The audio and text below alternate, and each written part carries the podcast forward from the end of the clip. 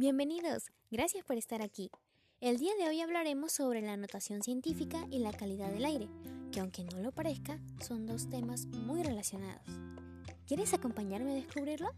Entonces, empecemos. Pero primero debemos saber qué es la notación científica. Bueno, se llama notación científica a la expresión de un número en la forma a por 10 elevado a n, donde a es un número igual o mayor que 1, pero menor que 10, y n, el exponente, es un número entero.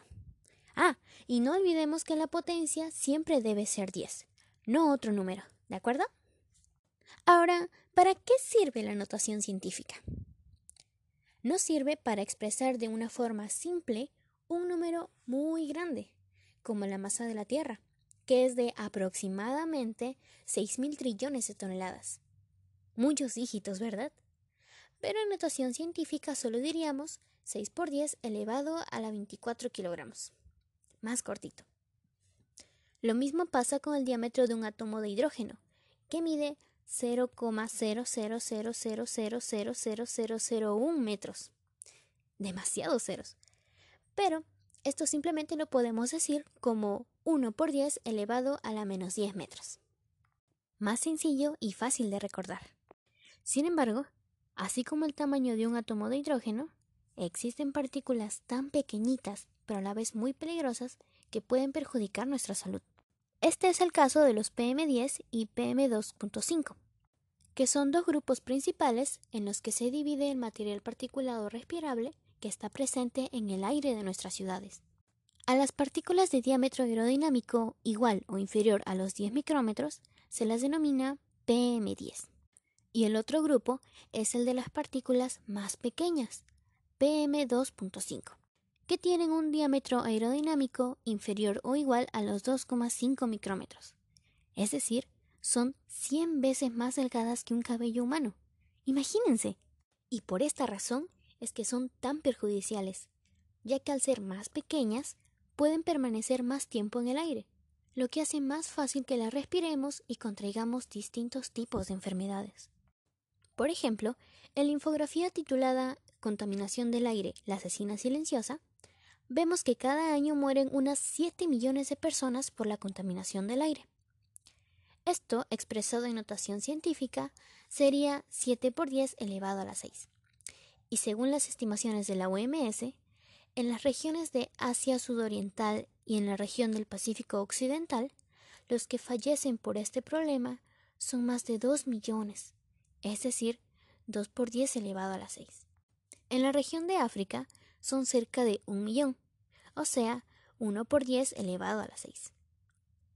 En la región del Mediterráneo Oriental y de Europa son unas 500.000 personas las que fallecen, es decir, 5 por 10 elevado a la 5. Y en la región de las Américas, más de 300.000 personas. En otras palabras, 3 por 10 elevado a la 5. Lamentablemente, estas grandes cifras demuestran que la calidad del aire que respiramos está muy degradada. Y esto es por culpa de muchas fuentes, como por ejemplo los gases tóxicos emitidos por los vehículos. Pero para entender mejor cuánto contaminan, analicemos el gráfico contaminación y riesgos a la salud. Allí dice que 4,2 millones de vehículos son destinados al transporte de personas, y estos representan el 100%. Entonces, ¿cuántos vehículos corresponden a autos particulares si estos representan el 88%? Para resolverlo, solo tenemos que aplicar la regla de 3 simple. Así que multiplicamos 4.200.000 por el 88%. Y ahora dividimos ese resultado entre 100 y nos saldría 3.696.000.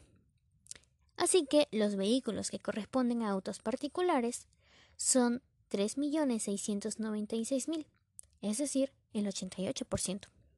Por último, veamos el siguiente gráfico, en el que nos muestran la cantidad de niños que respiran aire tóxico. La pregunta que debemos responder es, ¿qué porcentaje representan los 300 millones de niños que respiran aire tóxico de un total de 2.000 millones que viven en zonas donde la contaminación supera las normas fijadas por la OMS? Para ello, Vamos a volver a usar la regla de 3 simple. En este caso, 2.000 millones es el 100% y 300 millones no se sabe. Entonces, multiplicamos 300 millones por el 100% y luego lo dividimos entre 2.000 millones.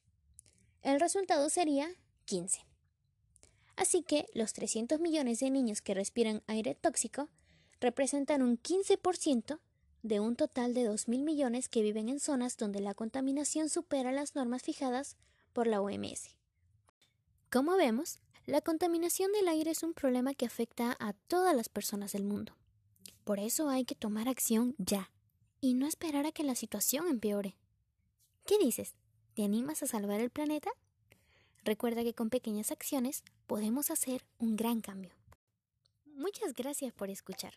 Se despide Dayana Laurente García del Tercero B. Hasta la próxima.